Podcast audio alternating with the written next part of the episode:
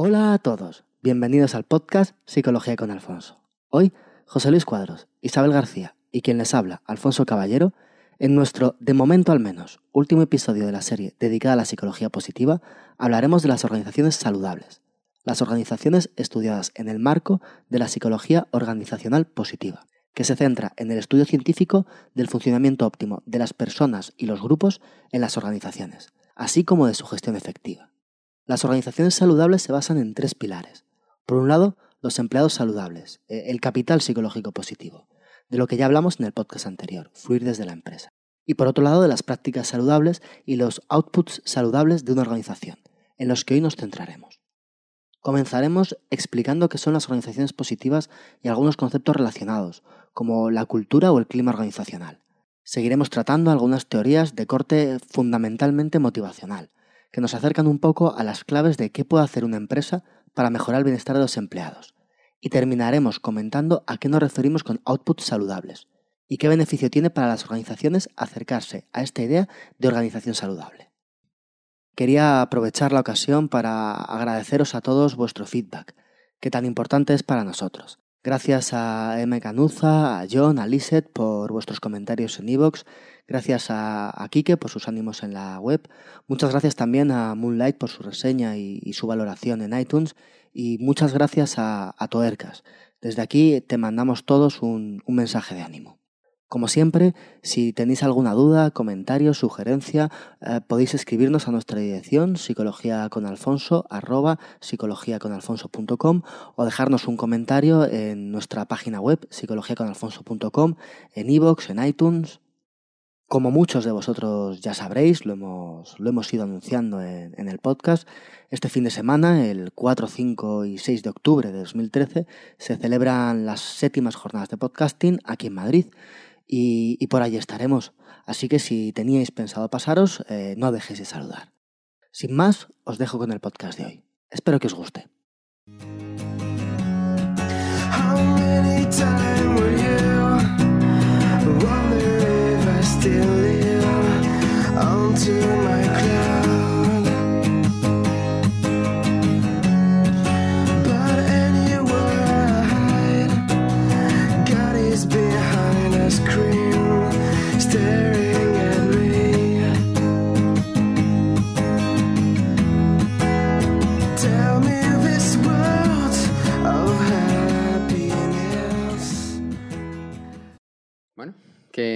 Nos vas a contar hoy? Pues hoy vamos a hablar de las organizaciones saludables. Organizaciones saludables. O de cómo imagina, cómo estudia, ¿no? Pero cuando hablamos de psicología positiva hemos visto mucho, ¿no? Sobre el hombre, la, las fortalezas, eh, sobre características, sobre la felicidad, distintos tipos de, de, felicidad. El otro día empezamos a hablar un poco de, de, un tema que estaba muy relacionado, lo ligamos un poco con lo que era fluir uh -huh. y vamos a hablar estrictamente de pues, qué entiende la psicología positiva como una organización saludable que va a ser el estudio de las organizaciones desde la perspectiva de la psicología positiva.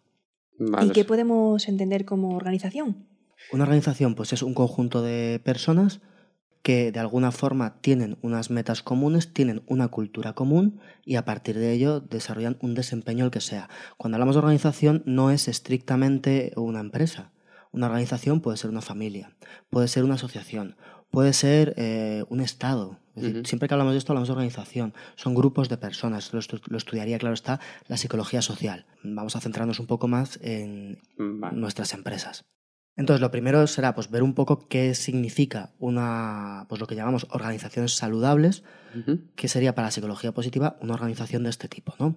Será una organización donde se produce un esfuerzo de colaboración sistemática e intencional entre, entre dos partes, es decir, entre el trabajador y la empresa, en orden de maximizar el bienestar de los empleados y de maximizar la productividad de la empresa. Esto se va a hacer mediante la generación de puestos de trabajo que estén bien diseñados y que resulten significativos, creando ambientes sociales de apoyo, dando oportunidades equitativas y accesibles a las personas, bien para desarrollar la carrera, bien para conseguir un equilibrio entre la vida profesional y la vida, y la vida personal. Bueno, pero uff, es que lo que... Aquí estamos tratando muchas cosas, ¿no? Eso te iba a decir. Porque... Pero bueno, sí que hay algunas cosas que podemos resaltar de aquí. Una de ellas es que es una colaboración Quiere decir, esto no es todo para el pueblo sin el pueblo, sino que yo voy a ayudar a las, yo voy a ayudar a, a- es decir, voy a ayudar, yo voy a establecer un sistema de tal forma que yo voy a intentar que las personas que pertenecen a mi organización tengan un mayor bienestar, contando con ellos. Se va a producir un diálogo entre la organización y las personas que muchas veces tendemos a olvidar que las organizaciones son organizaciones de personas. Y a pesar de que se produzca algo más grande, ¿verdad? Cuando se juntan personas se produzca algo más grande, muchas veces que la propia suma de personas no dejan de estar compuesto por personas con su vida. Entonces tiene que producir este diálogo entre las personas que, pues, vamos, que conforman la organización y la organización. Esto tiene que, que servir para que las personas alcancen su bienestar, con todo lo que hemos visto que supone alcanzar el bienestar, cuando hemos hablado de la felicidad, cuando hemos hablado de las fortalezas, cuando hemos hablado de fluir, ¿no? Todas estas cosas que influían en el bienestar de las personas y al mismo tiempo, por supuesto, tienen que hacer que las organizaciones obtengan unos buenos resultados. En el caso de las empresas, que, que den lugar a un buen producto. Sí, pero a ver, uf, es que el- cuando nos has definido las organizaciones saludables, no sé a ti, Sam, y a mí, claro, es que son un montón de cosas, ¿no? Es, eh, Prácticamente de cualquier mm, sitio do- donde haya varias personas colaborando. Claro, pero a ver, fíjate, un Una esfuerzo, organización, claro, es que una organización es precisamente eso. pero dices, dices, un esfuerzo de colaboración, de forma sistemática e intencional, ¿no? Te- Sí. Tengo apuntado ahí, y lo que buscas, ¿para qué? O sea, se hace este esfuerzo de colaboración sistemática e intencional para obtener resultados y para que los empleados estén a gusto. Esto es. Claro, pero es que muchas veces da la sensación de que igual una visión arcaica es como dos cosas un poco opuestas, que ya sé que no, pero tengo que hacerla. Muchas veces eh, da la sensación como que el- hay una cosa que es, eh, digamos, lo que es la dirección de la empresa. Por eso cuando ahí se habla de esfuerzo de colaboración y, y tú hablas simplemente de personas. Hablas de diálogos entre personas, no hablas de diálogo entre Bueno, persona, en dirección. No, no, es, una, es, un, Bueno, la es, dirección un, es una un diálogo. Es un diálogo entre la organización y las personas que lo, con- que lo conforman. Claro, pero es, lo que, es a lo que voy. Isa dice, y es verdad, que la, la dirección son personas, pero al final son personas que pueden llegar a tener, que es a donde voy yo, pueden llegar a tener, no sé si me estoy yendo un poco del tema, intereses muy distintos. ¿Por qué remarco yo esto? Porque dices una colaboración, un diálogo entre personas, ¿vale? Que la dirección son personas, ¿vale? Y los empleados son personas también, pero es que el conjunto de personas que son la dirección muchas veces tienen intereses que no van de la mano de los intereses que tienen las personas Sí. que, que, que forman los trabajadores.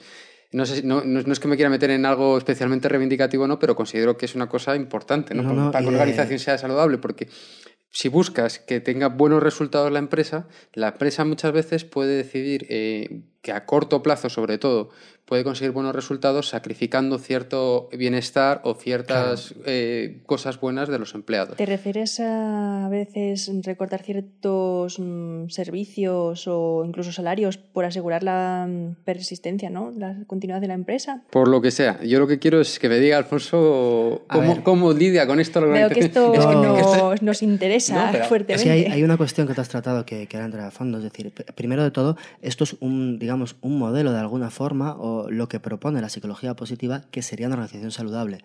No pretende ser un modelo, ni mucho menos el único, de llevar una organización a buen puerto o hacer que una organización produzca. Hay muchas formas de que una organización produzca. Esto digamos que sería el, ideal propuesto por la psicología positiva, por entenderlo de alguna forma. Ajá. Y segundo, tú dices que, claro, que en ocasiones se produce eh, un conflicto de intereses entre eh, las personas que dirigen la organización, que podríamos decir, vamos a hablar de ellas como la organización, ¿verdad? Y eh, los empleados. Ha habido revoluciones, solo las por eso. personas que, po- que ponen. ¿Qué es lo que sucede? Que, claro, en este aspecto, cuando decimos maximizar la productividad, los beneficios, etcétera, también tenemos que considerar qué considera una empresa como beneficios. Si una empresa solo considera como beneficios eh, el dinero que gana, en ese aspecto, claro, desde luego muchas veces eh, va a confluir. Es decir, claro, si yo maximizo el dinero que gana, que gana la empresa, pues puede pasar lo que dice Isabel, me puede compensar despedir a mucha gente.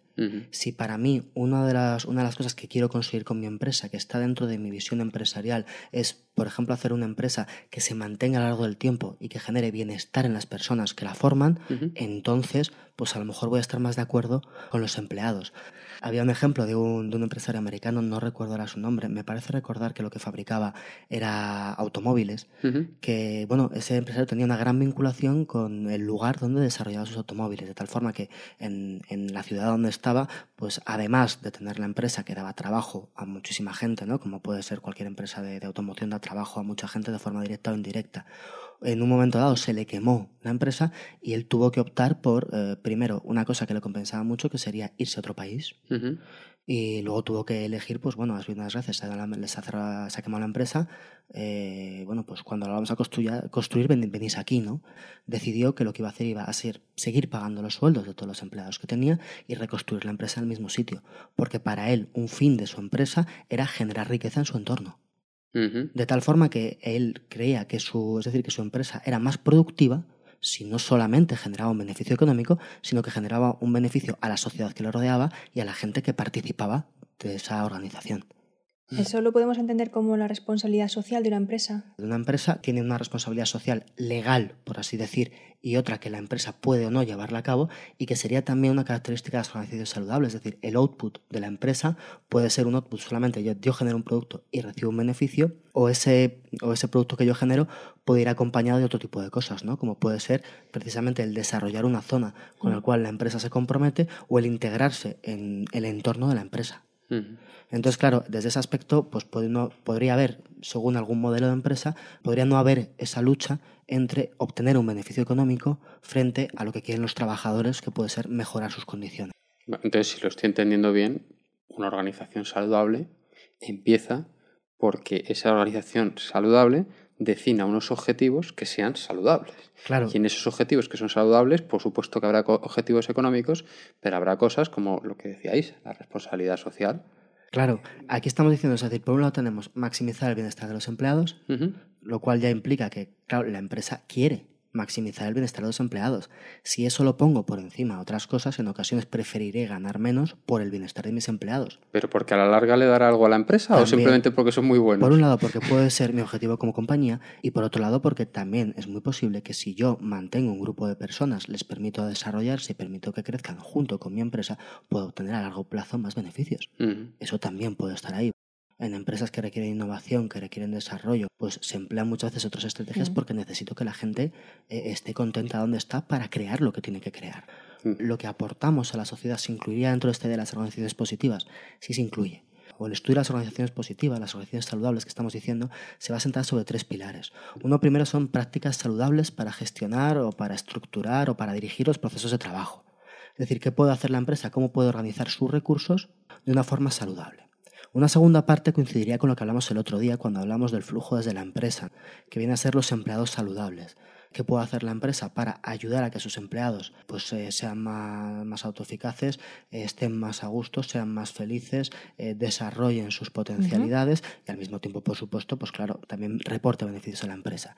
Y una última parte, que es lo que estabas comentando, serían los outputs saludables. Un producto que va a tender a la excelencia porque estoy cuidando el proceso, las personas y las ideas y al mismo tiempo también unas relaciones positivas con el entorno, con la comunidad.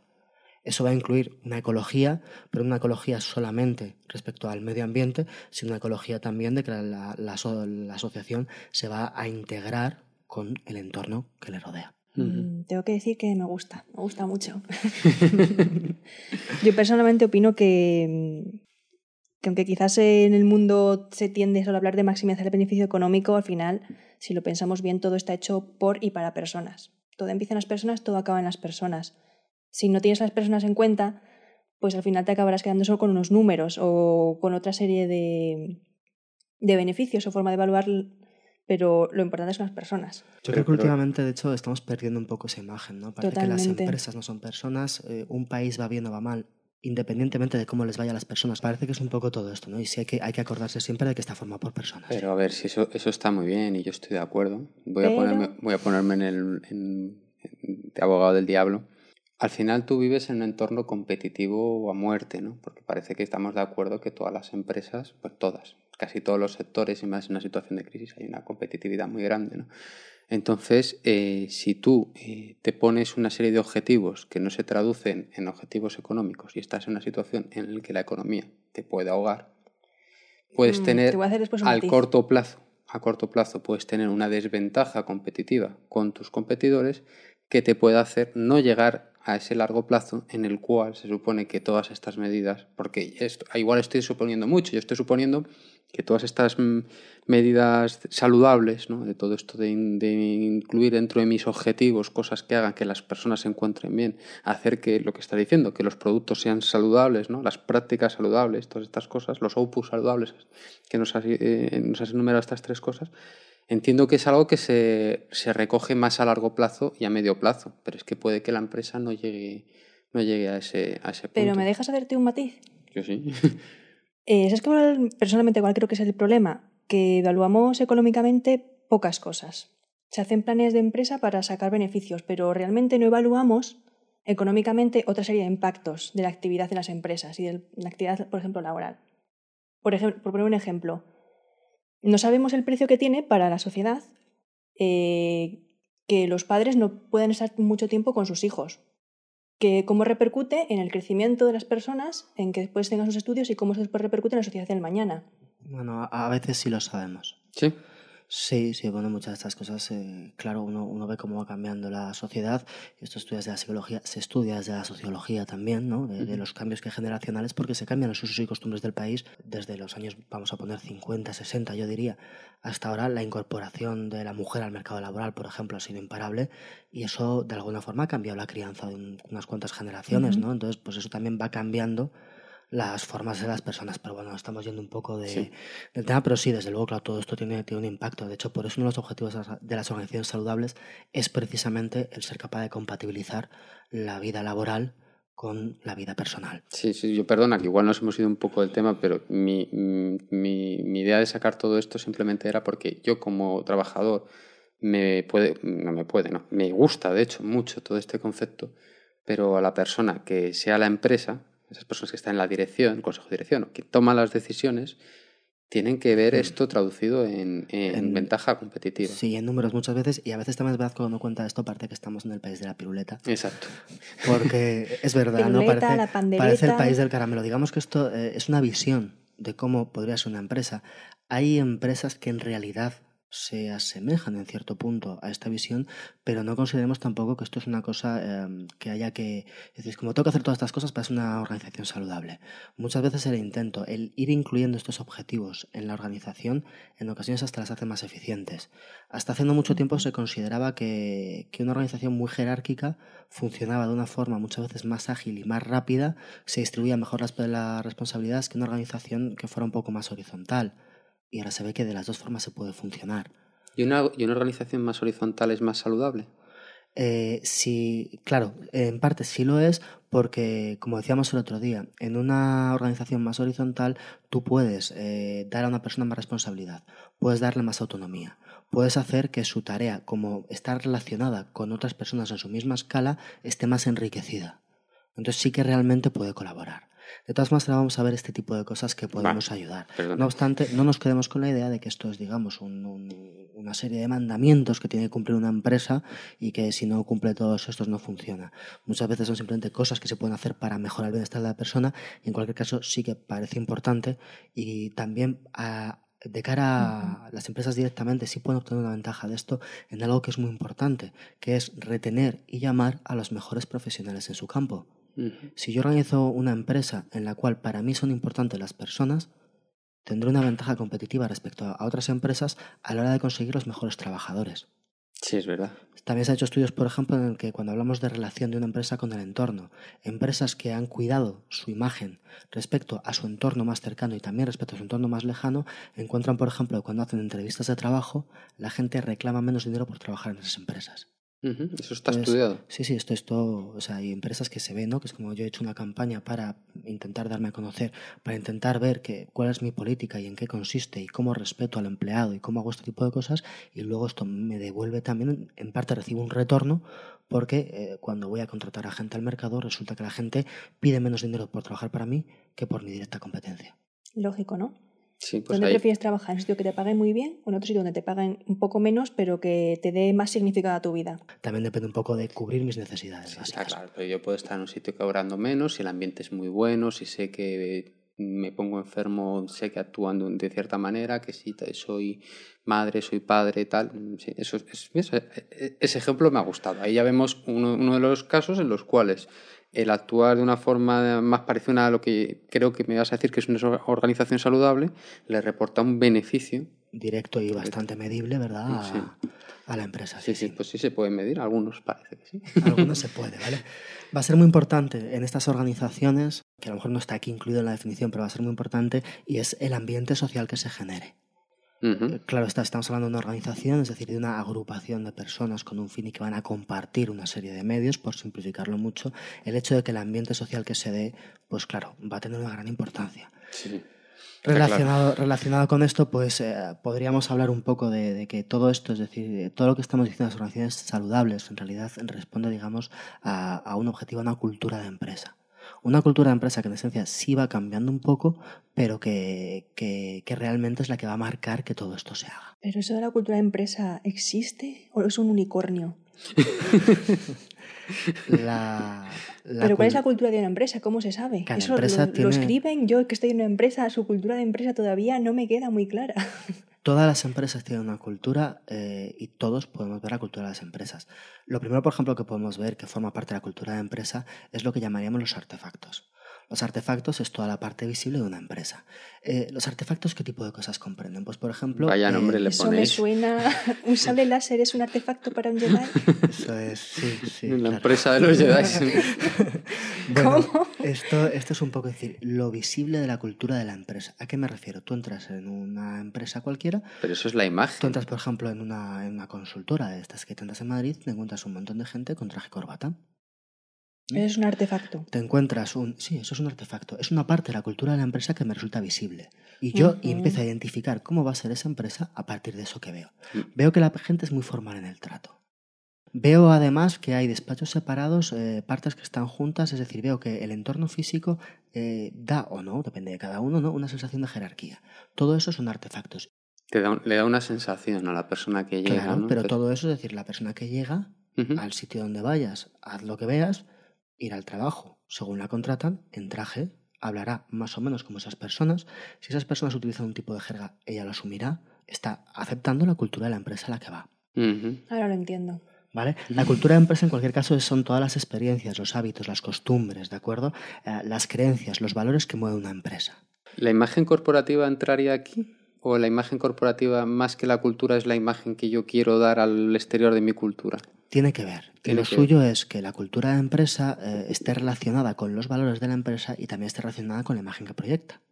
Mm, Esto sería lo, lo óptimo. Todo este tipo de cosas son la cultura de empresa. Es decir, no es una cosa que se cree desde fuera, es una cosa que está ahí. Claro, o sea, O sea, que cada tiene que empresa crear tiene desde su dentro. cultura. Cuando referimos a cultura, simplemente es esto, es decir, son unos valores, unas ideas, una forma de actuar compartida por todos. Esto es una cultura. Ujú. En un país, en España, tenemos nuestra cultura, ¿no? Eh, O en Europa hay una cultura diferente a, a la que hay en Oriente. Pues igual que esto sucede con, con países, y a lo mejor lo vemos más claro, también sucede con compañías. Entonces, a ver si lo entiendo bien. Si yo, por ejemplo, te- yo estoy en el consejo de dirección de una empresa, ¿no?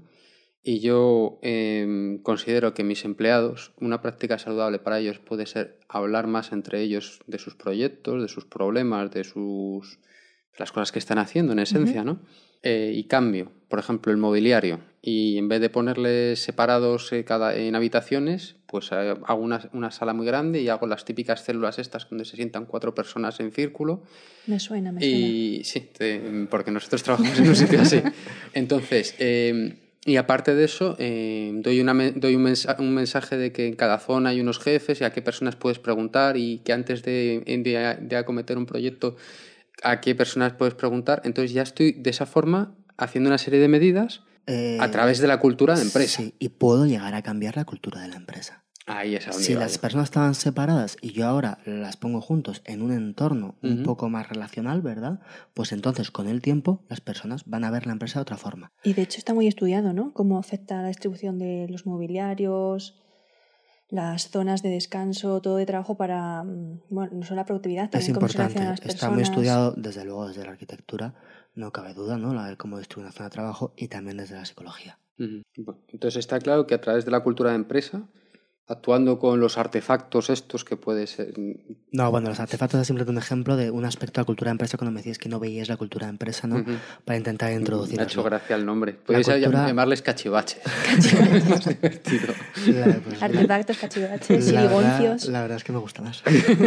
Bueno, a través de la cultura de empresa yo puedo eh, hacer que mi organización sea más saludable. ¿no? Digamos que la cultura de empresa eh, rige un poco, si yo tengo una organización saludable, todo lo que hemos dicho de una organización, una organización que tiene un esfuerzo colectivo, que tiene un, eso genera una cultura de empresa. Entonces muchas veces, eh, bueno, muchas veces, no siempre se puede cambiar la cultura de empresa. Para cambiar la cultura de una empresa hace falta Mucho trabajo, mucho acuerdo, mucha implicación. Pero bueno, es simplemente que, que todo esto que hemos visto, las organizaciones saludables, guarda gran relación, las características que hemos visto, con una visión de empresa, unas metas de empresa y una cultura organizacional que tiene que ir detrás para que sean así. Vale. ¿Vale? Por otro lado, tendríamos, si estamos diciendo que el ambiente social va a ser muy importante, pues tendríamos también lo que viene a ser el clima que se da en la empresa. Que es realmente un poco una parte de esta cultura que es todo lo que la persona que está en esa organización percibe del entorno, ¿de acuerdo? Y que él también participa de ellos. Hay climas que son más proclives pues, para, para la innovación y climas que son menos proclives para la innovación. Si en mi empresa el clima que hay es que alguien que dice algo que se sale de la norma te dicen que te calles, que mejor vamos a seguir haciendo lo mismo, pues generamos un clima poco, poco propicio. Si genera un clima contrario, pues será distinto, ¿no? Entonces, todas estas cosas que más o menos están muy relacionadas con estos conceptos de organización cuando hablamos eh, en global. Sí, con el tema este de la innovación, recuerdo que Isa el otro día puso un ejemplo muy bueno que era el de Microsoft. Me refiero que Microsoft tenía una cultura de que había que echar a un número de personas. La evaluación que hacían era brutal Se hacía cada seis meses, me parece recordar. y competías con tus propios compañeros. Entonces, claro, de ahí innovación cero. Que Porque tú tienes y de colaboración sobre todo cero, porque tú no vas a colaborar con, con, la, con el que está enfrente, aunque me pongan los cuatro pupitres y, y quieran darme a entender que me puedo levantar a hablar con el otro, porque ¿Qué, qué cultura de empresa estamos generando? ¿verdad? Exactamente. Mediante esas prácticas. También hay que tener en cuenta una cosa, y que en ocasiones hace que, que de alguna forma veamos que las empresas no pueden cambiar, ¿no? Y es una cosa que yo creo que todos hemos oído, que es, si la empresa lo hace es porque está bien y le funciona. Esto lo repetimos constantemente y lo curioso es que mientras Microsoft incorporó estas prácticas, un montón de empresas pues eh, vieron que aquello funcionaba porque en efecto funcionaba y lo copiaban. Y un montón de empresas copiaron esta forma de actuar porque en efecto funcionaba, dices. Claro, porque primero en un principio funcionaba, segundo, la actividad de una empresa no solo depende de lo bien que haga las cosas, sino también de los ciclos económicos o de los cambios tecnológicos que ocurran en su entorno. La empresa es un sistema abierto Ujú. Y es permeable a esos cambios. Y el caso es que se genera una idea de que esto funcionaba, esto estaba muy bien, es muy posible incluso que mediante esto tú consigas los primeros dos años echar a tu 10% peor de la empresa, pero claro, tú luego vas a empezar a echar a gente que forzosamente antes no estaba ante el 10% peor, y luego otra vez y luego otra vez. Y, que, y estás haciendo peores a todos los que se te quedan. Y estás, porque y estás, estás evitando, generando competitividad. estás eh, evitando todas las sinergias positivas. eliminando la innovación, como muy bien decía Isabel, pero esto fue imitado por muchas empresas, porque si lo hace una empresa y mejora su aspecto económico, será que funciona. Una, una de las cosas que también me estoy dando cuenta es que me parece que, que una organización saludable tiene que tener en cuenta que lo que has dicho tú antes, la frase me ha gustado mucho, ¿no? que la empresa es un sistema abierto. ¿Qué quiere decir que es abierto? Que los resultados que puede tener la empresa, que los resultados que pueden tener los equipos, los resultados que puede tener cada uno de los empleados, no solo depende de la empresa, del equipo del empleado, puede depender del cliente, del proveedor, de- del tipo de proyecto que ha caído. A la hora de evaluar el desempeño de otra vez esa persona, grupo, lo que sea, tienes que tener en cuenta eso. Eso se- sería una práctica saludable, te pregunto. Sí, sí, el otro día de hecho lo hablamos, lo comentamos, ¿verdad? Que era importante a la hora de, de alguna forma, de premiar el buen desempeño, premiar muchas veces los procesos más allá de los resultados. Porque precisamente, es, bueno, el ejemplo de Microsoft es lo mismo. Es decir, yo lo que estoy premiando es simplemente resultados, a ver cómo los mido, a ver cómo los hago, y no estoy premiando procesos. Si una persona consigue buenos resultados ocultando información, mintiendo o engañando, me puede valer igual que una persona que lo hace de una forma correcta. Pues no me puede valer igual. Me puede valer igual una persona que realiza bien todo el proceso y luego por lo que sea no tiene éxito, que una persona que realiza mal todo el proceso y luego no tiene éxito. Porque lo estamos valorando igual. Si solo valoramos el éxito del fracaso, lo estamos valorando igual. Entonces, centrarnos en valorar los procesos, a ver, dentro de un orden, claro. Es decir, si una persona hace muy bien todo, pero nunca tiene éxito, pues igual no puedo mantenerla. Pues también puede pasar, ¿no? Pero valorar el proceso, no solo el resultado, va a ayudar mucho, yo creo que a la empresa y desde luego también al trabajador. Yo como lo veo, porque también me interesan mucho los temas de innovación, si solo premias el éxito o el fracaso, lo que te estás olvidando, estás obviando, es el aprendizaje. El éxito y el fracaso, sobre todo el fracaso, es lo que genera aprendizaje y el aprendizaje genera conocimiento, que es lo que eventualmente te va a llevar a la innovación. Es el Eh, secreto de las empresas innovadoras, que permitan que falles. Porque También, fallas mucho por- y aprendes. Claro, por ejemplo, otro día cuando hablamos de la autoeficacia, que era muy importante dentro de esto, decíamos que en ocasiones no solamente una persona va a ser más autoeficaz a partir de un ciclo de éxitos y retroalimentación que se va a sentir cada vez más eficaz, sino que la capacidad de interpretar un fracaso como una oportunidad de aprendizaje va a ser muy positiva en ese proceso. Primero porque la persona, digamos que no va a sentir una sensación de invulnerabilidad, que no va a ser positiva, y por otro lado la persona va a continuar desarrollando esa capacidad y esa autoconfianza que tiene. Pero bueno, vamos a entrar en lo que decíamos, ¿no? Ah, Teníamos dentro de las relaciones saludables tres pilares. Uno de ellos, las prácticas saludables. Es decir, con todo esto que estamos hablando, ¿qué puede hacer una, qué puede hacer una empresa o qué mecanismos tiene para buscar que las personas que trabajan en ella tengan pues eh, eh, este bienestar? Dentro de esto vamos a tratar un par de modelos que en realidad son cosas que puede hacer la empresa, pero que son de alguna forma modelos eh, motivacionales. Modelos de prácticas saludables. Me Eh, gusta la motivación. Serían lo que serían prácticas saludables para gestionar, para estructurar los procesos de trabajo. Uno de ellos nos lo pidió un oyente. Saludamos desde aquí a, a Manuel, que nos estará escuchando. Gracias por escucharnos, Manuel. Gracias, Manuel. Entonces, bueno, estos recursos o prácticas son simplemente aspectos del ambiente de trabajo, aspectos sociales, eh, formas, vamos, que tiene la empresa para conseguir que sus empleados pues, eh, tengan mayor bienestar, eh, trabajen mejor, lo que sea, ¿no? Vamos a tratar dos modelos. El primero de ellos es lo que llamamos modelo vitamínico de, de Ward. Hay que tomar muchas vitaminas. Modelo vitamínico. Se llama así porque el, el modelo, digamos, que toma como ejemplo las vitaminas de cosas que, que la empresa puede hacer por los empleados. ¿A qué nos referimos con las vitaminas? Bueno, hay muchos tipos de vitaminas, ¿no? Sí. Hay vitaminas que su ausencia provoca un desastre corporal. Hay vitaminas que tienen que tomarse en unas cantidades determinadas. Las vitaminas que tú una vez que tomas muchas, a partir de, cierto, de cierta cantidad, tomar más no te sirve de nada.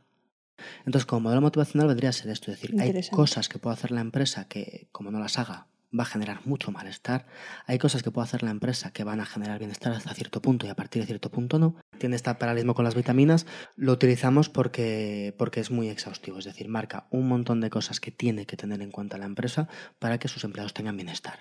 Recursos que considera WAR que son importantes o que puede utilizar la empresa para mejorar el bienestar de los trabajadores.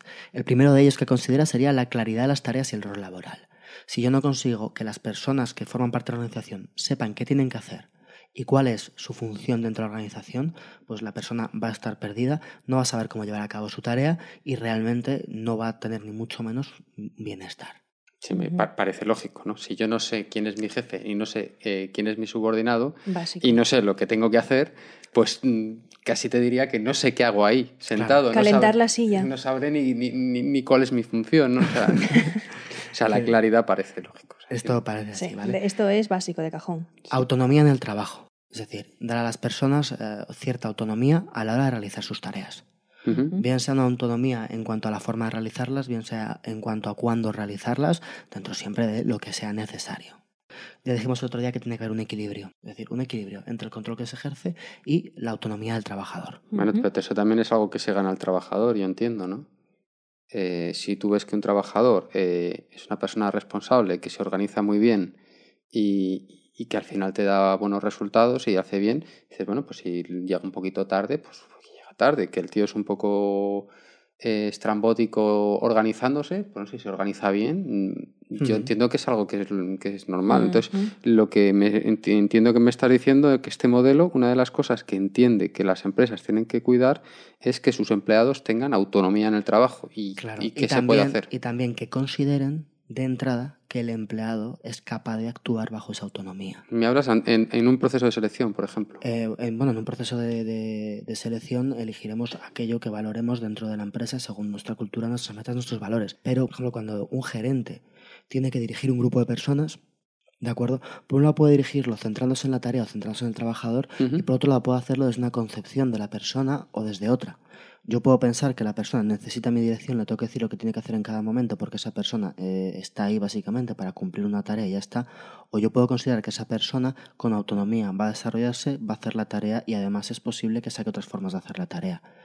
Esto que son extremos, no digamos que solamente son estas dos, ¿no? sino que hay un continuo con muchísimos matices en cómo se pueden relacionar las personas, pues es importante que algo de autonomía tenga la, la- la persona cuando está trabajando, porque si no se va a sentir que no puede desarrollarse. Vale. ¿Y qué puede hacer una empresa para prom- promocionar que sus empleados tengan más autonomía? intentar tener ese diálogo con la persona para realmente, diálogo no me refiero a que nos, nos sentemos a hablar con la persona, ¿no? Sino ver cómo la persona actúa bajo una autonomía o bajo otra, intentar que cada persona tenga su... Porque poco a su poco, espacio de alguna dándole forma. proyectos donde tiene más, mm, él tiene más autonomía, él se puede organizar y veo cómo me va respondiendo. Claro, y además tener un poco de alguna forma esa iniciativa, esa voluntad de delegar en la persona que trabaja, que trabaja eh, pues cierta decisión ¿no? sobre lo que está haciendo. Entiendo que hablamos de responsabilidades. Autonomía, tener responsabilidad, o sea, autonomía para tomar decisiones, tener responsabilidad, no estar siempre. Tienes, decir, autonomía también de, claro, decir, ¿puedo, puedo hacer esto de otra forma o voy a hacerlo de otra forma y voy a intentar Mm. eh, hacerlo así. O voy a decir este tipo de cosas. Esto también tiene que ver con eh, recibir feedback e información sobre la tarea que realizo. Eso- eso es está, muy, está muy relacionado. Pues nada más muchas veces cuando hablamos de, de gestión, ¿no? cuando controlamos mucho y restamos mucho la autonomía a las personas que tenemos, a, vamos, que una, que una, asoci- una asociación tiene a su cargo, una, una- organización tiene a su cargo, muchas veces además se, se acaba llegando a una microgestión y eso en general no es bueno para nadie. Entonces, No. dar autonomía favorece a la persona que supervisa lo que sea y a la persona que es supervisada. Ujú. Si además después de eso hay un feedback, eso se va, se va ajustando y se va viendo cuál es el control y cuál es la autonomía que se requiere en el proceso. Bueno, pero para eso trabajamos con personas, ¿no? Porque son capaces de tomar decisiones. Si no, pues trabajaríamos con robots.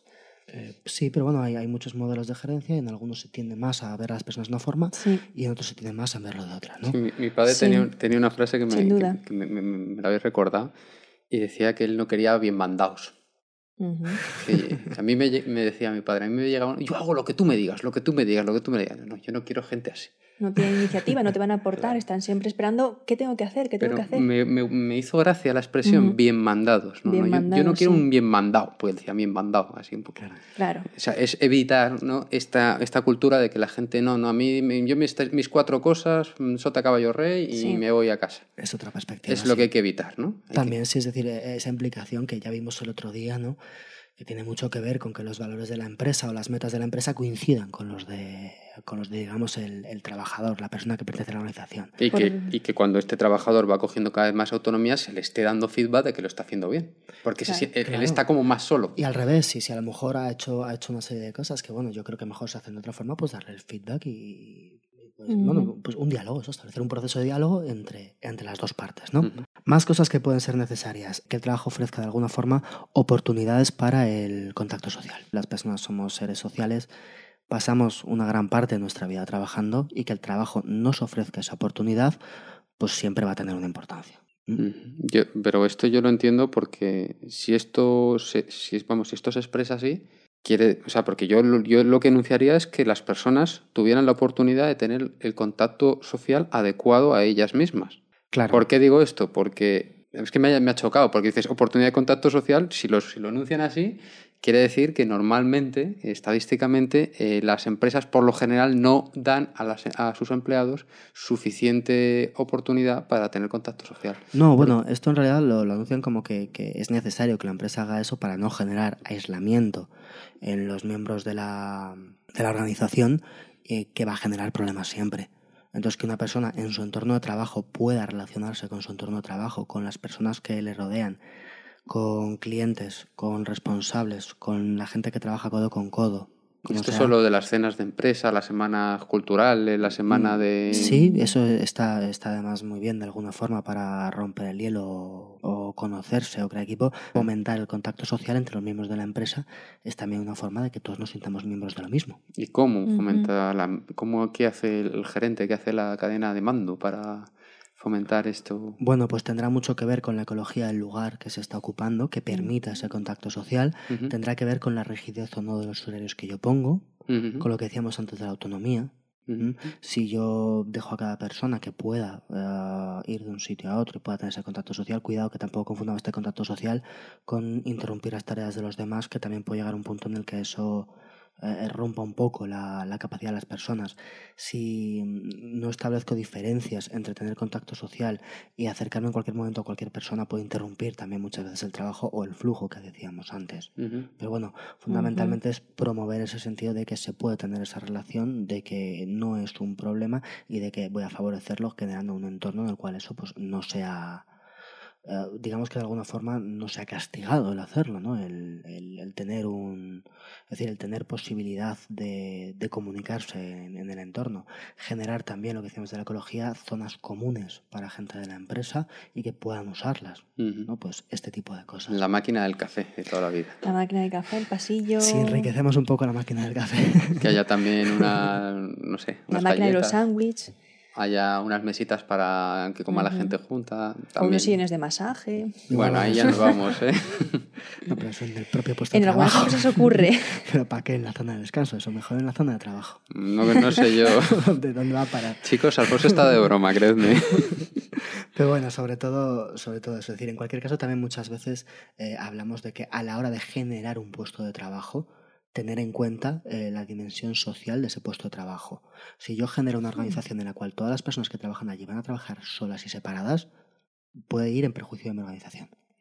Hablamos de los cubículos no solamente de los cubículos, sino de, aislar a las personas o aislar partes de mi empresa. Por ejemplo, todos conocemos muchas empresas que dos departamentos trabajan en un proyecto conjunto y, no pues, hay un muro, ¿no? Parece que el trabajo se pasa como una pelota a través del muro, ¿no? De yo ya acabo mi pelotica, la tiro por pasa por muro y ahora llega el otro, el otro la coge y no hay relación, ¿no? Si la pelotica se suele llamar marrón. También. Eh, fomentar, fomentar esa comunicación, eh, ese diálogo, esas redes informales que se generan en las empresas. Lo que decíamos el otro día, ese capital social.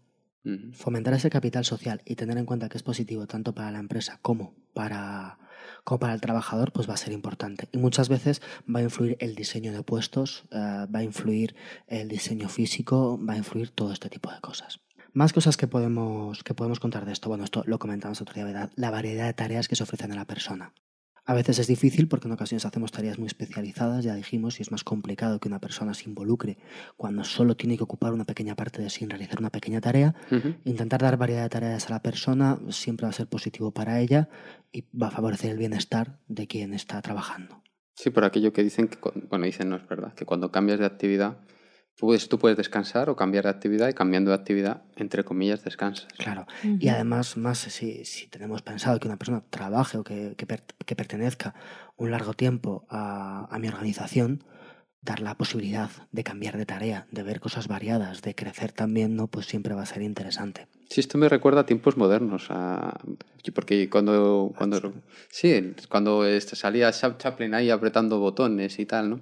Y todo esto era pues una burla un poco también de la filosofía de Ford, ¿no? Que yo recuerdo que Ford, eh, a mí me contaron que el tío pagaba más que la mayoría de la gente de su alrededor y aún así le costaba mucho retener a sus empleados. Y curiosamente, vamos, me dijeron que, no me dijeron, no, leí, eh, que a Charles Chaplin fue muy criticado por la película de tiempos modernos porque era, eh, la entendían un poco una crítica a, a Ford.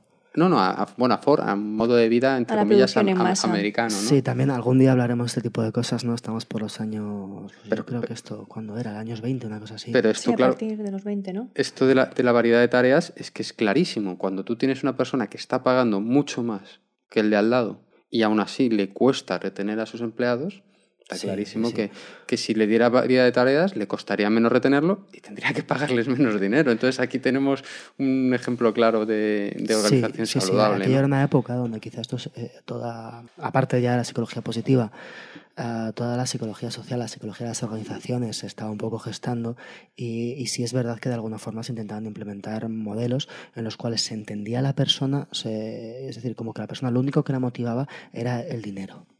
Desde ese punto de vista, establecer grandes cadenas con un tiempo muy ajustado. Eh, había medidas de cómo no perder el tiempo en los intercambios de. En los intercambios de. De turno, supongo. En los intercambios de turno, de cómo podíamos optimizar aquello, de cómo podíamos hacer que las personas realmente no perdieran ni un minuto en la empresa.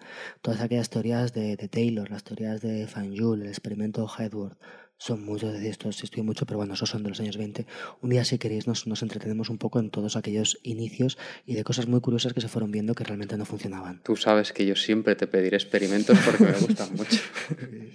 yo te los daré. Chicos, pedirle experimentos a Alfonso que si no se los pedís vosotros no, no los trae. Es verdad. bueno, más cosas que podemos hacer. Una seguridad. Uh, dar una seguridad al trabajador. Esto va a ser fundamental para que el trabajador eh, tenga un bienestar. Sí. Y para que se centre en la tarea. Y esto se está olvidando un poco, yo creo, en, en ocasiones, ¿no? Y dar una, una seguridad Que no significa una seguridad de por vida, significa una seguridad. Una seguridad laboral, por un lado, en mi trabajo no corro peligro, que podemos verlo como obvio, pero desde luego no lo es así en todos los sitios. Y por otro lado, una seguridad en cuanto a que mis necesidades básicas están cubiertas con este trabajo y mañana pues no, no lo pierdo. Y aquí podría entrar una seguridad que yo a veces mm, no veo en la vida y es que se van a cumplir las reglas. Y me explico, porque esto es un poco... O sea, normalmente tú llegas a, a una... Tú puedes llegar a una organización, a un sitio y te digan, mira, se van a valorar esta y esta cosa, se va a considerar muy grave esto, esto, esto y tal. Pero eh, entonces tú crees que esas son las normas, pero luego vas viendo el día a día y ves que no se valoran esas cosas para el ascenso, ni se eh, miran los descensos o los despidos de esta Y- manera. Y ya vas ahí Ah, entendiendo lo que es disculpa. la cultura de la organización. Claro, entonces ahí es un poco lo que voy. Yo entiendo eso también como parte de la seguridad. Por supuesto que, por un lado, o sea, lo principal es tener la seguridad de que no te van a echar si tú haces un buen trabajo, tener la seguridad de que si tú haces un buen trabajo vas a tener lo que necesitas, vas a tener un sueldo justo, de acorde con lo que haces, pero también hay otra seguridad Eso yo creo que... que es saber que las reglas del juego son las que te, las que te venden son las que son. Y- ¿No y- sería eso el código ético? Cuando va a una empresa y bueno, negocia su incorporación a la organización que sea y se firma un contrato, no, se ve de dos formas. Por un lado, yo he firmado un contrato con esa empresa y ese es un contrato vinculante, legal, que se presentará ante las instancias oportunas. Y por otro lado, yo lo que firmo es un contrato que llamamos contrato psicológico entre la persona que es contratada y el contratante. Y en ese contrato psicológico están implícitas un montón de cosas. Una de ellas es precisamente eso que tú estás diciendo. Si a mí me han explicado que esto funciona así, así, así y así, yo entiendo que eh, yo tengo que cumplir mi parte del contrato psicológico y usted la suya, que va más allá del contrato que yo he firmado y que implica que si se pierde esa confianza, el contrato psicológico se quiebra. Y cuando el contrato psicológico se, se quiebra, de alguna forma, aunque eh, el contrato legal siga estando ahí, el trabajador se está perdiendo para la empresa. Claro, porque Se yo- desconectan, a, ¿no? a mí me pueden decir claramente, estas son tus tareas, estos son tus objetivos, claridad. Me pueden dar autonomía en el trabajo. Tú, te voy a dar bastante autonomía para que tú desarrolles, que sería el segundo punto que hemos visto. ¿no? Me pueden facilitar que yo hable con mis compañeros y tal y cual. Cuando hable con mis compañeros ya me voy a enterar de lo que, de lo que hay detrás. y me pueden dar variedad de tareas. Pero ya, como digo, ya cuando hable con mis com- compañeros y me digan si me, me pueden estar eh, advirtiendo que no tengo yo esa, ese contrato psicológico que, que tú dices, ese contrato psicológico, yo voy a cumplir mi parte y ya me- los compañeros me pueden estar diciendo, "Ah, oye, que sepas que esto no funciona así. Claro. aunque te hayan dicho que estas son tus tareas, estos son tus roles y si esto, esto, esto, no funciona así.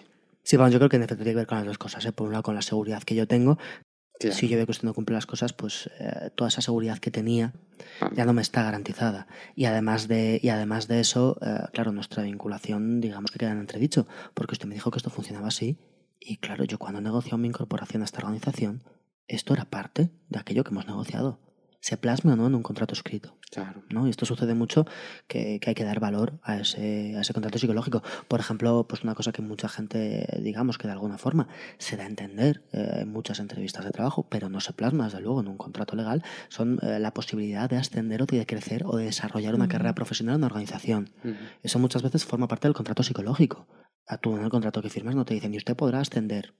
No, pero se, se entiende, ¿no? Si esto luego ves que es imposible, pues seguramente tu eh, relación con la organización se verá muy, pues muy golpeada, claro. ¿Mm? Entonces entiendo que en el, con- el contrato psicológico siempre existe, ¿no? Todo- porque todos tenemos ciertas expectativas cuando empezamos un trabajo. Sí, claro, es decir, el contrato psicológico digamos que es paralelo al contrato que uno firma o a la negociación que uno lleva. Y es lo que, digamos que hay un- es un compromiso tácito, un acuerdo quizá no siempre, a veces sí se, se explicita, ¿eh? pero no siempre explicitado, no siempre firmado, no tiene por qué formar parte de- del, del contrato laboral, digamos, pero es, eh, tiene, tiene entidad, está ahí y las dos partes se pueden sentir decepcionadas, que esto estamos viendo desde el punto de vista, digamos, de- del empleado, también del empleador. El empleador cuando contrata a un empleado entiende que si él cumple sus partes, bien sea de un contrato del otro, eh, espera cierta fidelidad de la persona. Es decir, yo como empleador también entiendo que si yo cumplo, ah, te permito, es decir, primero cumplo todo lo que legalmente hayamos acordado. Aparte de eso, eh, te permito crecer, te doy opciones de desarrollo, lo que, lo que sea que hayamos hablado, ¿no? Si yo te estoy dando todo eso eh, y tú eh, no respondes, pues hemos roto también ese contrato, ese contrato psicológico, ¿no? Que. Sí, yo, yo- yo lo veo muy claro, pues, sobre todo por lo que decías antes, de que hay muchas personas que. Hay empresas en las que las personas quieren ir a trabajar cobrando menos, porque se creen que hay una. Que es una organización saludable. Entonces, si yo voy a una empresa cobrando menos porque digo, voy a tener otra paga, que es que esta organización es saludable, que eso es otra paga para mí, y luego me encuentro con que no, pues lo que dices tú. Me encuentro, me siento timado, me siento engañado. Se ¿no? ha roto ese contrato. Igualmente, el empleador, eh, si ve que una persona se vende como muy trabajadora, muy innovadora, que va a estar buscando lo último de lo último, no sé qué, no sé cuál, y luego cuando se pone a trabajar cumple tal, tal, pero no ve que haga en ninguna medida de innovación y tal, bueno, es que yo te elegí a ti y no elegí a este otro porque tu perfil era muy innovador, tú me decías que eras muy innovador y tú me decías que te interesaba Sí, esto. de hecho, ahí yo creo que es un Y poco... me vendiste la moto, ¿no? Yo creo que, que ahí, ahí es un poco la clave. Digamos que el contrato psicológico reúne un poco las expectativas de las dos partes sobre cómo se va a desarrollar esa relación, ¿no? De... Pero bueno, algunos de lo que nos faltan, que ya la verdad es que nos quedan ya pocos, el apoyo del supervisor, el apoyo de la gente que te supervisa o que te bueno, o que te dirige, va a ser importante para un trabajador. Esto yo creo que no se le escapa a nadie. También yo, yo diría que también un poco el, el estilo de gestión del va a ser también importante, ¿no? Hay gente que dirige, digamos, eh, actuaciones, hay gente que dirige personas, que esa forma de trabajar se, se adecue a la persona que está ahí trabajando, pues va a ser importante. Esa relación, en cualquier caso, como veis, siempre aquí la relación, primero, entre el empleado y el puesto, segundo, entre el empleado y sus compañeros, tercero, entre empleados y, digamos, sus jefes, están ahí, ¿verdad? Siempre como cosas que, eh, si son correctas y funcionan bien, siempre van a mejorar el bienestar de las personas. El que trabajo que uno realiza eh, sea valorado socialmente. Un salario justo, ya hemos dicho, este tipo de cosas, ¿no? Este es un modelo que, como veis, es bastante exhaustivo y más o menos, pues un poco intenta englobar casi todas las cosas que se nos ocurren que puede hacer un trabajo sea bueno. Esta es una forma de, de- de verlo. El modelo que realmente nos pidió dentro de todo esto la motivación del oyente, que de todas formas haremos un día un, un podcast seguramente dedicado solo a motivación, a distintas teorías desde distintas perspectivas, no solo desde la perspectiva organizacional, digamos, es la teoría de la de motivación e higiene. Higiene. E higiene. Esta ¿Estar teoría bien la- limpios? ¿Cómo es esto? Eh, bueno, bueno, sí, eso es un Es punto. importante, eh, Es- lo es recalco, ir al trabajo bien duchados. Es muy importante. Entonces, eh, ¿por qué traigo esta, esta teoría? O sea, ¿por qué vamos a hablar aquí, eh, aquí de esta teoría? Porque esta teoría tiene cierta relación con lo que un día hablamos cuando iniciamos toda esta serie de podcasts dedicados a la psicología positiva, ¿no? Decíamos que mm, estar bien no es lo mismo que no estar mal. Decíamos que ser feliz no es lo mismo que no ser infeliz, que la- ser estar sano no es lo mismo que no estar enfermo, ¿no? Que hay un punto intermedio. que hay no que son dimensiones distintas no que hay que hay un límite de estoy enfermo y no estoy enfermo y un eh, estoy sano y no estoy sano y no tienen por qué coincidir no y dentro de esto pues de un poco la, la teoría de, de Herberg lo que nos viene a decir es que ah, hay dos tipos de factores distintos cuando hablamos de, de la motivación o cuando hablamos digamos de esto que estamos diciendo de prácticas saludables de recursos o prácticas que tiene la, la empresa la organización para favorecer el bienestar y el, y el trabajo de los, eh, de- de los integrantes. Ujú. Que van a ser por un lado unos factores que él llama de higiene y por otro lado unos factores que él llama de motivación. ¿Cuál es la diferencia entre ambos? Que él considera los factores de higiene como factores que si no están generan insatisfacción, hacen que las personas estén mal, hacen que aquello no funcione ni prospere, pero que cuando están, eh, digamos que nos deja cero. ¿Vale? Y hay otros factores que son los que nos van a subir. Son factores que si no están, digamos que estoy a cero, pero que cuando están resultan motivadores. Hacen que las personas tengan ganas de completar sus objetivos, ¿no? Entonces tenemos esa diferenciación, factores higiénicos y factores motivadores. O sea que los de higiene restan pero no suman Exacto. y los motivacionales eh, suman pero no restan. O sea, si están es. suman y si no están no, suman pero no restan. No suman, hombre, pueden llegar a restar, ya. ¿vale? pero, pero bueno, digamos que es esta diferencia, sobre todo desde la perspectiva de intentar motivar, No intentar no desmotivar, ¿no? Claro. Pero, pero, pero esto es, y como veis, es este paralelismo, ¿verdad? Con lo que decíamos de tener muy claro que la salud no es lo mismo que la ausencia de enfermedad. ¿Qué factores podríamos considerar como factores de higiene? Bueno, también estos factores de higiene eh, los asimila mucho a unos factores contextuales, unos factores, unos factores del ¿Cómo? entorno, Sí. de cómo es el entorno, mientras que los factores motivacionales eh, se centran mucho más en eh, lo que tiene que hacer la persona.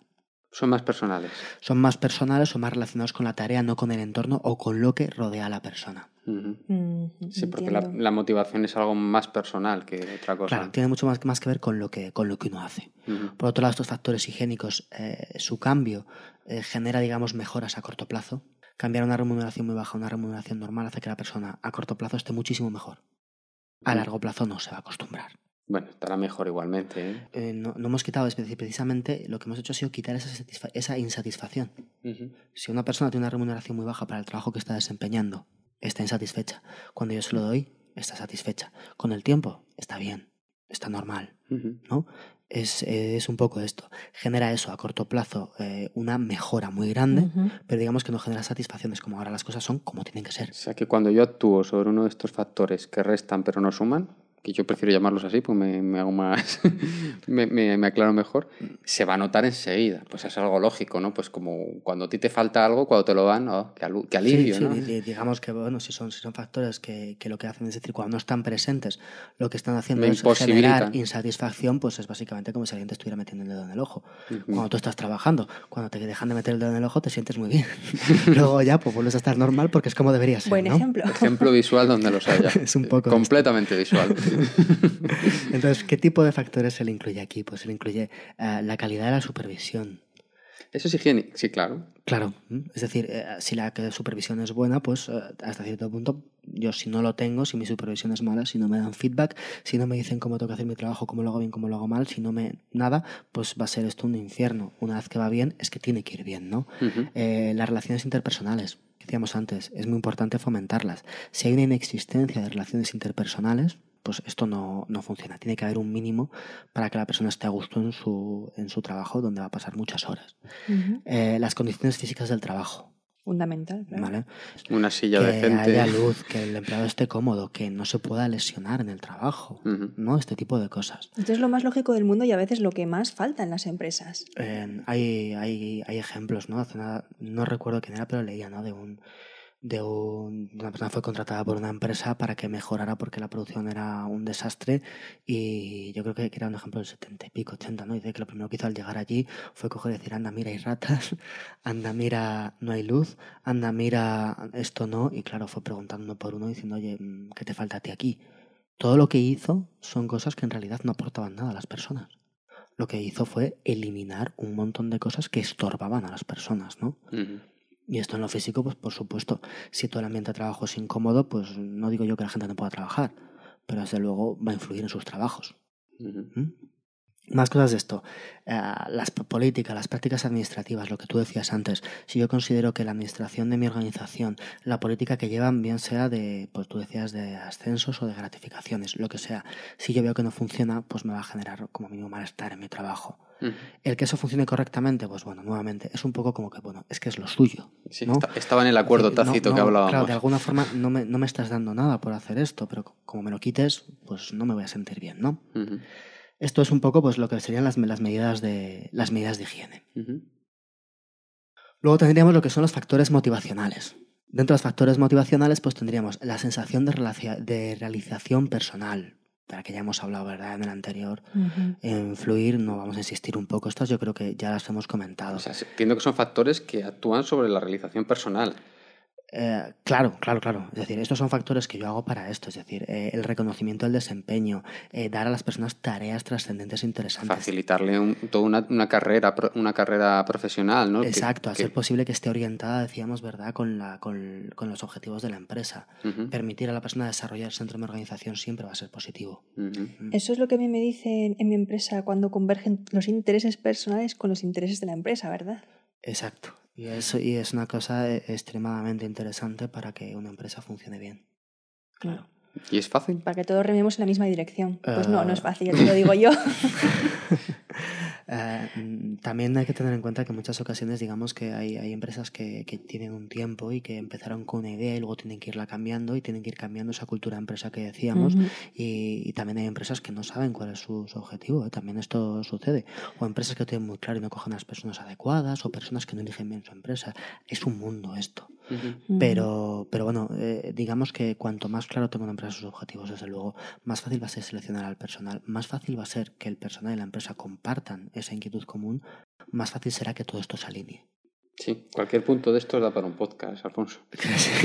Es que el interés, la trascendencia, todos estos factores motivacionales que decíamos, pues eh, yo creo que ya hemos incidido sobre ellos, ¿no?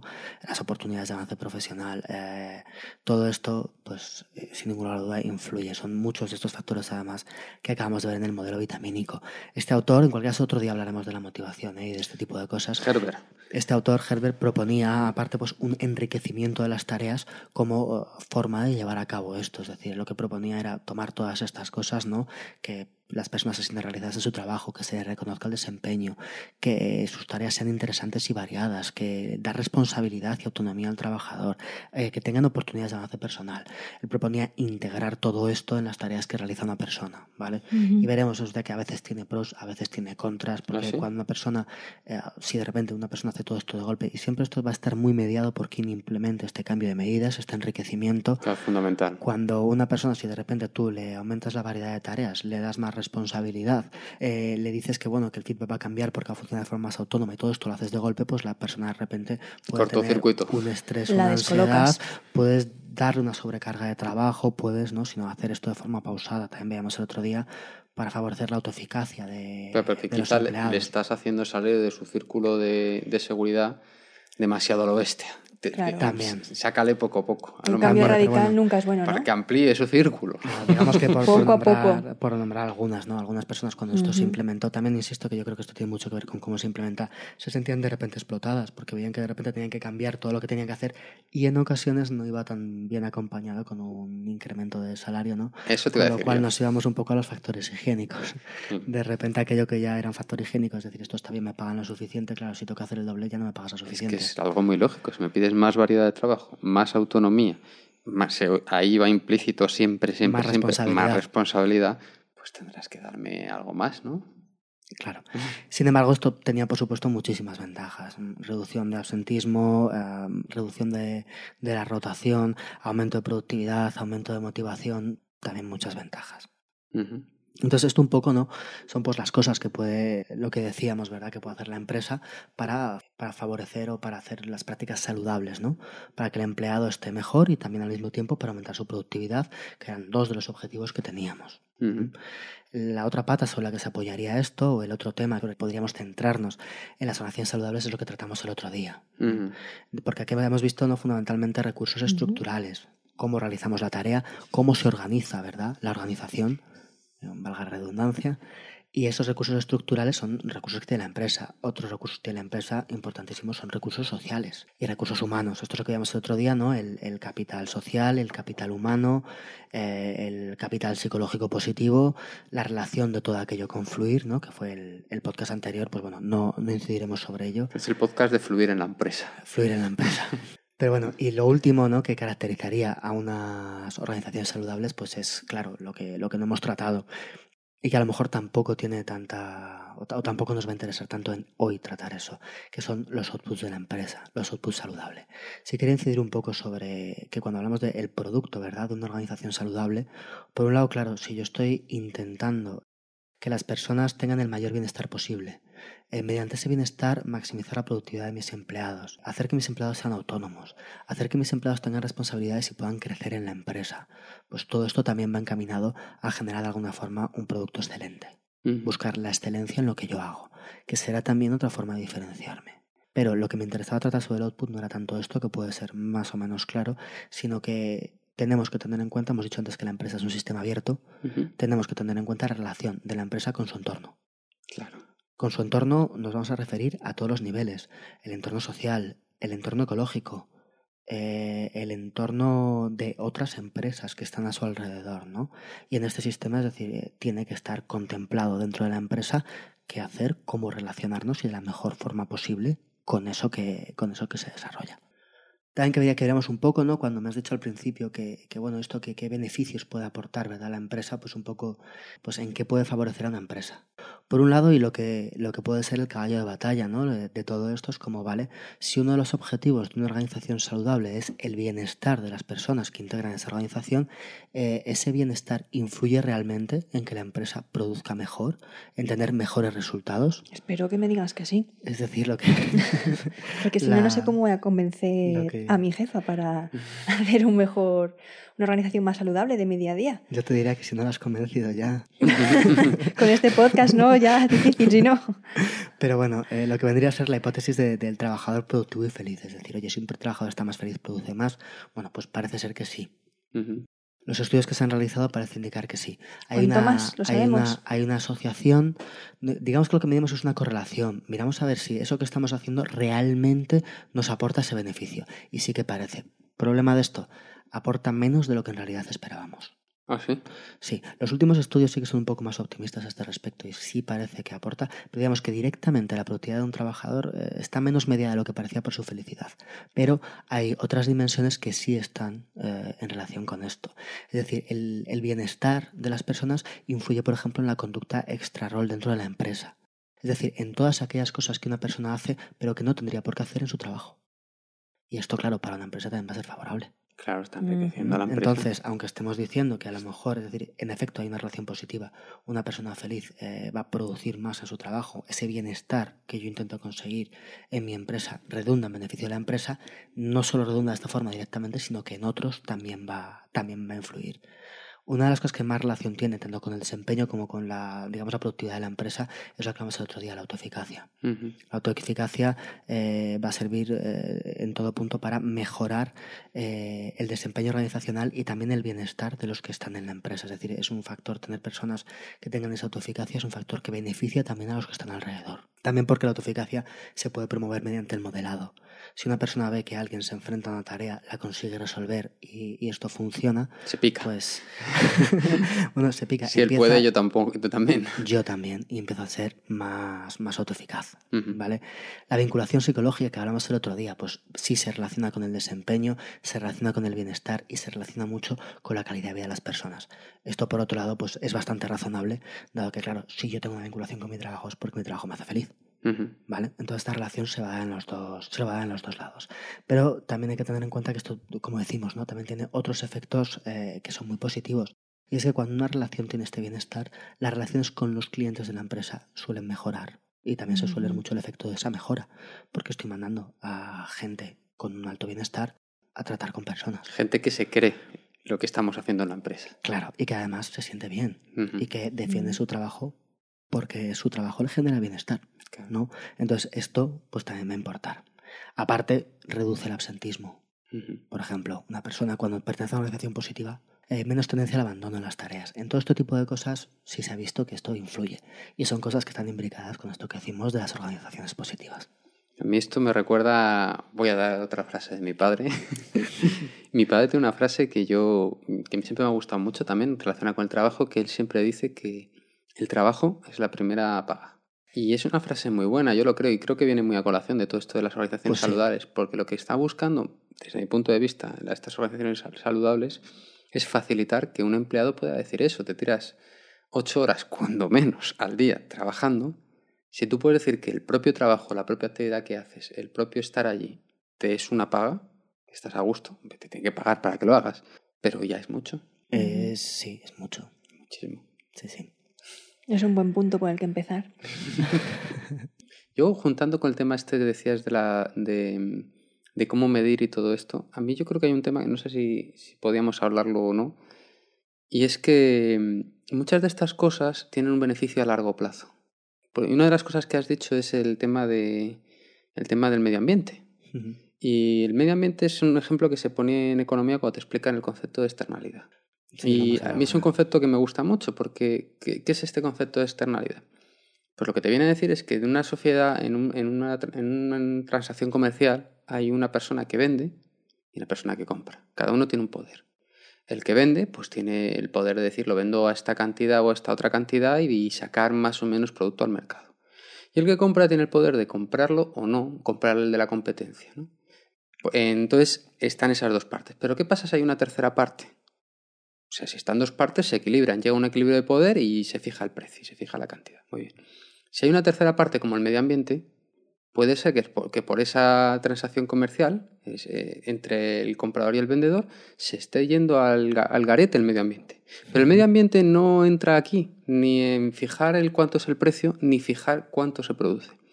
Entonces este era uno de los casos que se producía una externalidad. Entonces la economía podía, eh, digamos, el que el organismo regulador podía mejorar la, eh, cómo funcionaba todo esto imponiendo un, un impuesto. Mire usted, usted no puede hacer este producto de esta materia prima porque se carga el medio ambiente. Si lo hace este, de esta materia prima, tiene que asegurarse que haya un retorno. Pues eh, a mí se me ocurría algo parecido con el tema de las organizaciones, ¿no? Porque muchas veces, yo hay otra frase que digo muchas veces, si tú eres un profesor y tienes 20 alumnos y uno no te hace los deberes, pues probablemente es la culpa del chaval.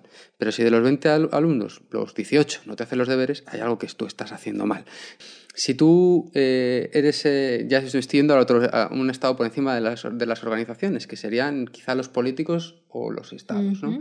Si tú te das cuenta que en, este mundo la mayoría, parece ser que la mayoría de las empresas están descuidando el tema de la, yo qué sé, mm, conciliación de la vida laboral. Eh, ahora, por ejemplo, con el tema de la crisis, dicen que un problema que tendremos nosotros que somos, tenemos, somos jóvenes y tal, pues que cuando seamos mayores, ¿quién va a pagar nuestra pensión? Pues no están naciendo niños, ¿no?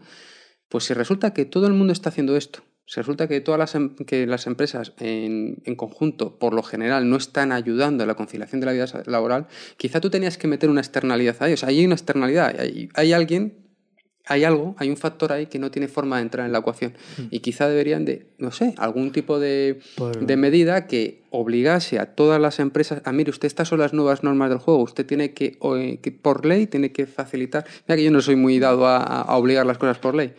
Yo creo que otra forma que, que, se está empezando a imponer y que también está en cierto punto, vamos a decir que obligando a, algunas empresas a, tomar una actitud más saludable, ¿no? que es aquí lo que estamos hablando, que es eh, la confianza o la elección del consumidor. ¿Quién realmente es una organización saludable y elegir ese producto ante otro? El problema al que nos enfrentamos en muchas ocasiones estas organizaciones saludables, cuando hablamos sobre todo desde un punto de vista ecológico, es verdad que pueden tener productos más caros. Eso siempre pues, es, un, es, una limitación. Sin embargo, yo creo que últimamente, en los últimos años, se ha ido generalizando una idea de cambiar un poco esto. Y esa generalización no solo en la huella ecológica, sino también pues, e, en, otro tipo de cosas, ¿no? En la imagen de unas empresas, no solamente en cuanto a su producto, sino en cuanto a cómo operan. ¿Esta empresa opera solamente en sitios donde no hay ningún tipo de ordenación laboral? El daño que le ha hecho a Nike, toda la idea esta de, en qué condiciones hacen sus zapatillas. es decir, y, además no hay muchas veces que uno pues ve mucha información sobre eso, pero lo que realmente hace daño es esa información y el efecto que eso tiene en el consumo. Finalmente, la mejor forma de evitar eso, de generar organizaciones saludables desde nuestro día a día, es realmente ser un poco más conscientes cuando consumimos y pedir que las personas tengan, eh, pues si yo hay una empresa que, que, produce lo que sea, si tiene arraigo en mi comunidad, voy a comprarla. Tenemos una responsabilidad ahí todos como consumidores. Claro, entonces es, es que, la, que la empresa eh, sea consciente de eso y dé puerta a que las personas puedan entrar y por otro lado eh, que las personas también apoyen eso siempre que sea necesario y que la, la, empresa funcione bien. Pero yo creo que esto es una cosa que las empresas se están dando cuenta y que están dedicando un gran esfuerzo a esto a generar una buena imagen. Tenemos que, nosotros que demandamos más organizaciones saludables, tenemos que apechugar y, a buscar las organizaciones saludables. Porque al final, si exigimos eso de las organizaciones, acabaremos en esas organizaciones también, ¿no? Hasta aquí por hoy, que yo creo que ya es, ya es más que suficiente, ¿verdad? Tell me this world of